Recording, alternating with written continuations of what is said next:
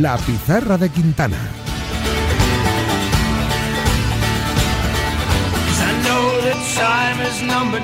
A poco más de 24 horas para que arranque la Liga 23-24, queríamos charlar, Nahuel, con, con uno de sus protagonistas, ¿eh? que además tenemos muchas ganas de verle este año. Uno al que me da la sensación de que vamos a ver muchas temporadas en Primera División. Ojalá sea así. Debutó en Primera con el Real Madrid de Zidane. El año pasado no comenzó teniendo demasiados minutos con el Cádiz de Sergio, pero luego ascendió con el Alavés de Luis García Plaza. Viene de hacer un europeo sub-21 sobresaliente con Santidenia y es un pedazo de medio centro. Antonio Blanco, bienvenido a Pizarra de Quintana, ¿cómo estás?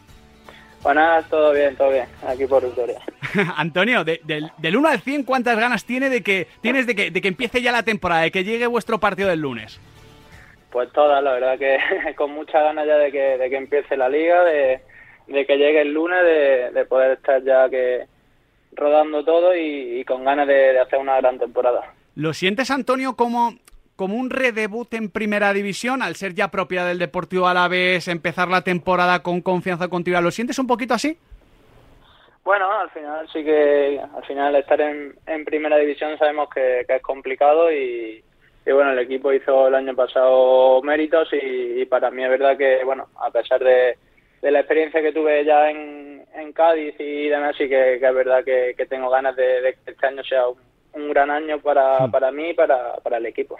¿Que el debut sea en Cádiz le añade un puntito o, o no?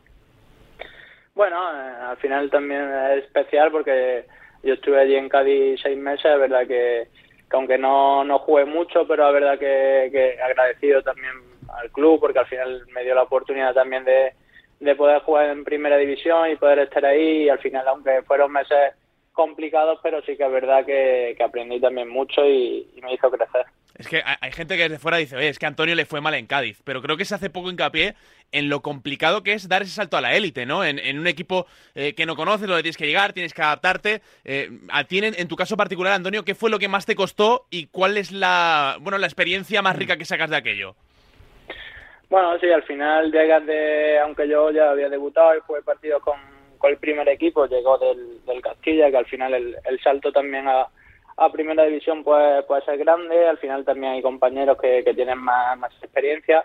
Y bueno, yo lo que me llevo al final de Cádiz pues son aparte del, del grupo de compañeros y la gente del, del club, la verdad que, que aprendí también pues entrenamiento con compañeros que, que tienen bastante experiencia como Negredo, también coincidí con, con Lucas Pérez que al final pues los consejos y lo que te ayudan entrenando y todo, pues también es muy bueno y para, para mí, para crecer, también me ayudó bastante.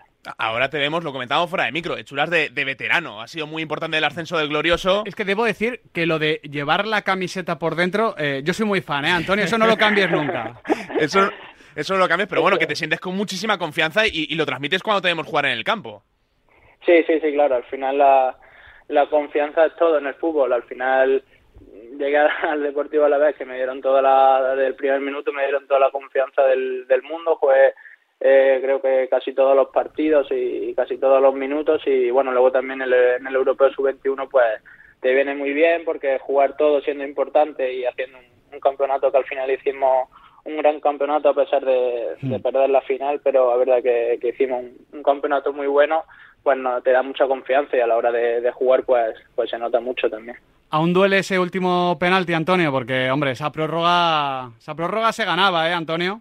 Sí, sí, seguro. Si, si llegamos a prórroga, seguro que, que hubiésemos ganado, pero, pero bueno, es verdad que al final el, el fútbol tiene esas cosas. Nosotros, yo me acuerdo, lo he hablado con mi familia, al final, un mes antes habíamos subido a, a primera división con la vez de, de, penalti y, al final te quita esa prórroga un, penalti, pero bueno, ya sabemos que, que el fútbol a veces pues pues así, pero, pero bueno, la verdad que eh, también pues la, la oportunidad de, estar en, los Juegos Olímpicos también es importante para, para, la selección y para la federación, que también era un, objetivo que, teníamos en mente. Totalmente, ¿eh? que ya queda menos de un año para los Juegos Olímpicos, ya sabes. No, la agenda está... A mí en esas semanas a mí no, no me busquéis, ¿eh? yo delante del televisor. Antonio, em, ¿Qué es lo que más te gusta de la posición de medio centro? Porque a mí me parece es un medio centro bastante clásico y de hecho creo que en el Europeo Sub-21 lo, lo, demostraste. Cómo, cómo gestionar la silla balón, cómo buscar los cambios de orientación, cómo diriges al equipo. Eh, ¿Qué es lo que más te gusta de ser medio centro? Sí, al final tú la, has resumido muy bien. Al final a mí el, el estar ahí en el eje, el, dar ese equilibrio, el, la salida de balón sobre todo y, y llevar pues un poco el, ritmo del partido y de, y de tu equipo al final los cambios de orientación, intentar jugar siempre hacia adelante y filtrar esos pases también para, para ayudar al, al compañero que, que sea beneficiario y, y al equipo es lo que más lo que más me gusta. Al final pues yo creo que en esa posición de, de pivote, que al final no es una posición que en el fútbol es lo más destacable, pero hmm. sí que es verdad que, es, fundamental para, para que el equipo funcione. Hombre, decía Juan Malillo que ha vuelto al, cuerpo técnico del Manchester City. Nunca se ha ido del todo, ¿no? No, eso es verdad, pero, pero es que me gusta mucho esta frase, porque además también es muy guardiolística, de dime qué medio centro tienes y te diré qué equipo puede ser. O sea, sí, sí, es así. Yo, yo lo firmo totalmente. Antonio, imagino que, claro, eh, en, esos entrenamientos con, con el primer equipo de, del Real Madrid y luego también con, con, esos partidos donde además ofreciste un nivel muy alto, em, el convivir con, con, Casemiro, el ver a Cross, el ver a Modric, ¿Buscabas aprender algo de ellos? ¿Cómo, era eso? Cuéntanos alguna anécdota porque siempre hablamos mucho de eso, de, de, de, cómo los veteranos, y tú lo has dicho también con Negredo y Lucas Pérez, enseñan a los más jóvenes y de cómo los más jóvenes os vais fijando en cada detallito para, para robárselo y aprenderlo.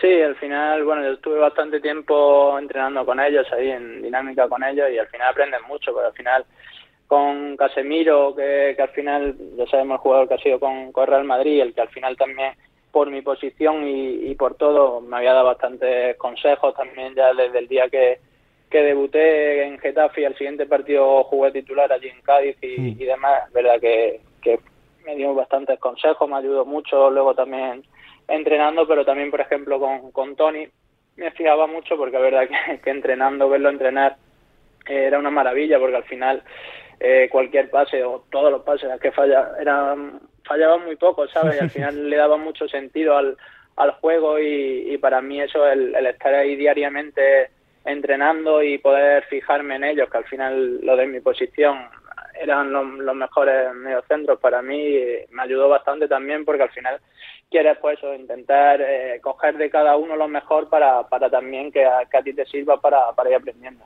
Y dentro de, de todo este oficio de, de mediocentro, ¿Cómo, ¿Cómo te sientes cuando juegas acompañado? Porque yo, yo sobreentiendo, no he hablado con Luis García Plaza, ¿eh? que es amigo del programa, pero no he hablado con, con el EGP, pero me imagino que en muchos partidos vais a jugar juntos Ander Guevara y tú, que sois dos mediocentros, mediocentros. Sí, al final somos dos mediocentros, pero bueno, cada, cada partido pues depende también contra el rival que, que nos enfrentemos, pues se planteará el partido de, de una forma u otra, pero bueno, es verdad que a mí me gusta más ser el pivote solo, pero si tengo que jugar acompañado, es verdad que por ejemplo en la selección cuando nos tocaba defender eh, jugamos dos, prácticamente el, el 8 jugaba también como si fuese pivote. Y bueno, ahí al final, pues es verdad que a la hora de balón sí que me gusta a mí ser un poco más protagonista, por así decirlo, en en el eje, pero bueno, al final lo que el míster decida, bienvenido sea. En ese sentido de, del 8 que parece pivote a veces, eh, yo tengo algunos amigos que son árbitros, no de primera división, pero que arbitran mucho partido de pretemporada. Lo, dices como si fuese malo. Tengo algunos amigos que son árbitros, hombre. Sí, lo que pasa es que no, les gusta que hablemos mucho de ellos en la radio. Ah, vale, por eso ocultamos el nombre. Por eso no hay nombre y apellidos. Vale, pero, pero a mí siempre lo que, lo que me cuentan es que cuando eh, les ha tocado arbitrar algún partido de Salva Sevilla, que alucinan porque dices que este tío no se mueve, pero siempre está donde tiene que estar y te lo tienes ahí también en el día a día conviviendo en el Deportivo a la vez. Sí, sí, yo aprendí mucho también de Salva, no lo conocía y de, haber coincidido con él, pero bueno, al final la carrera que, ha hecho y lleva es, extraordinaria. Y aprenden mucho también porque es, un tío súper sencillo y que, también te ayuda mucho dentro del, vestuario a la hora de jugar, ya todos conocemos como, como es Salva, eh, con balón eh, entiende muy bien el juego y nos ayuda bastante también va a ser un auténtico equipazo, yo espero a la vez. ¿eh? Ya veremos si llega Raúl García de Aro, que lo hemos estado comentando antes, pero, pero bueno, el tema es que eh, venís de un golpe duro, ¿no? Porque el otro día la lesión de, de Juliano Simeone, eh, bueno, a él que vamos a contar, hemos leído también a, su padre, a Diego Pablo Simeone, en la entrevista de, de, Medina, pero imagino que también al vestuario os dejó tocados, ¿no? Sí, sí, también pues por cómo fue un poco la circunstancia, que al final... El en un partido amistoso que al final, pues bueno, un partido de que intentas prepararte para, para el comienzo de liga y estar en la mejor forma posible, pues sí que es verdad que, es una pena porque al final es una acción que podía haber sido evitada perfectamente, pues se produce una, una desgracia, es verdad que, que un poco sentimos de, pena porque al final Juliano no, no iba a dar mucho, no iba a ayudar mucho pues como Alex con su compromiso, su, su lucha y bueno, al final pues nosotros tenemos también que, que entrenar y, luchar por, por, intentar que, que, se note lo menos posible la baja, pero sí que, que nos dolió bastante por también por las circunstancias como, como se produjo. Oye, Antonio, hemos, hemos abierto el programa hoy hablando de, la lesión de Thibaut Courtois, que se va a perder buena parte de, la temporada por esa lesión de rodilla. Eh, claro, tú le conoces bien a Thibaut, has entrenado muchas veces con él, has jugado en el primer equipo del Real Madrid con él. Eh, ¿Qué pierde un equipo cuando no tiene a un portero de, la jerarquía de Thibaut detrás de, detrás de la defensa? Bueno, al final es que el Thibaut sabemos que, es el mejor portero del mundo. Eh, quiera o no quiera, al final se nota. Eh, sabemos cómo todos los partidos y y que ayuda mucho al, al equipo y quiera o no quiera se, se, nota porque es el mejor portero del, del mundo y de aquí también pues quiero desearle mucho ánimo y que, que, sea una recuperación lo antes posible y de la, de la mejor manera porque es un, gran profesional, una gran persona y de verdad que, que se merece todo lo bueno y, ahora que está en, en momentos más, más complicados de, su carrera pues, pues nada, que, que sea lo menos posible y que, que sea una recuperación buena, pero claro, al final el, el equipo seguro que lo va a notar porque es igual el mejor portero del mundo.